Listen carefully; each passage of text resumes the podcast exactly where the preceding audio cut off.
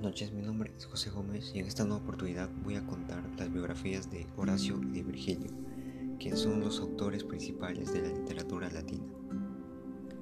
Horacio, el poeta latino Horacio vivió entre los años 65 y 8 a.C. Fue contemporáneo y amigo de Virgilio. En las vías de ambos poetas existen muchas coincidencias.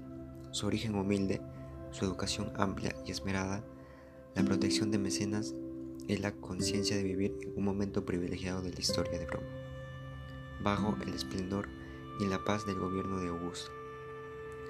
A diferencia de Virgilio, Horacio no emprendió grandes empresas literarias, pues para él el secreto de la felicidad estuvo en un equilibrio que él denominaba el dorado término medio, que consiste en no ambicionar nada excesivamente.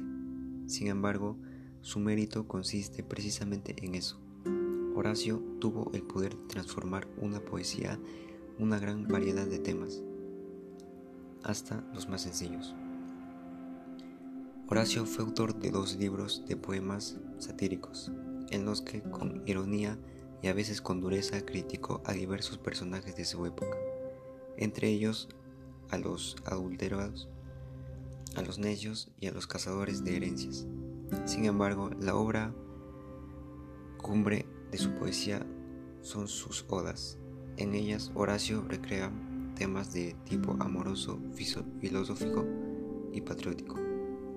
Escribió también epístolas, cartas dirigidas a sus amigos, pero destinadas a ser leídas por todos.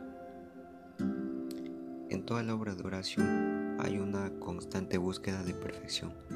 La armonía y la elegancia de sus composiciones le han valido ser considerado un autor clásico, es decir, un modelo de perfección para las generaciones posteriores.